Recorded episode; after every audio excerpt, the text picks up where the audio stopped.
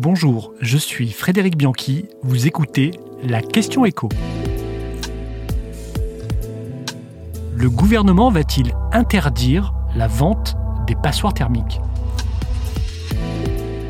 Il faut accélérer la rénovation énergétique des bâtiments. C'est en tout cas l'objectif du gouvernement qui travaille sur de nouvelles mesures qui devraient être dévoilées dans les prochains jours.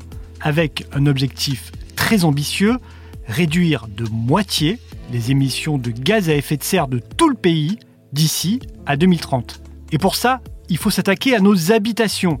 Le logement représente à lui seul 15% des émissions du pays, soit environ 3 fois plus que le transport aérien intérieur. Des vieux bâtiments mal isolés, des maisons sans double vitrage, sans laine de verre dans les combles ou chauffés au fioul, le pays compterait aux alentours de 5 millions de ce qu'on appelle des passoires énergétiques.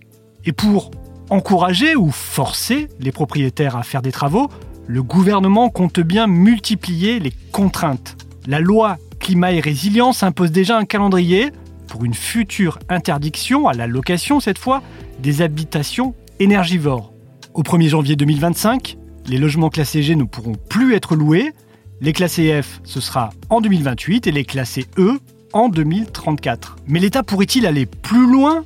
Et interdire purement et simplement la vente de ces logements vétustes. Du côté du ministère de la Transition énergétique, on assure que ce projet n'est pas du tout sur la table, mais certains autres le sont, en revanche. Comme l'obligation pour les propriétaires, même ceux en copropriété, de faire un audit énergétique complet avec devis de travaux à transmettre à l'acquéreur. Un diagnostic qui coûte environ 500 euros, mais qui permet à l'acheteur d'y voir plus clair sur les montants des travaux de rénovation qu'il a tendance à surestimer. Mais le gouvernement planche aussi sur des restrictions plus dures pour les vendeurs, comme la mise sous séquestre d'une partie de la vente, tant que les travaux n'auront pas été engagés, ou encore la création d'un système de décote du prix de vente pour les bâtiments mal classés. À l'avenir donc, les passoires pourront certainement toujours être vendues, mais elles rapporteront un peu moins.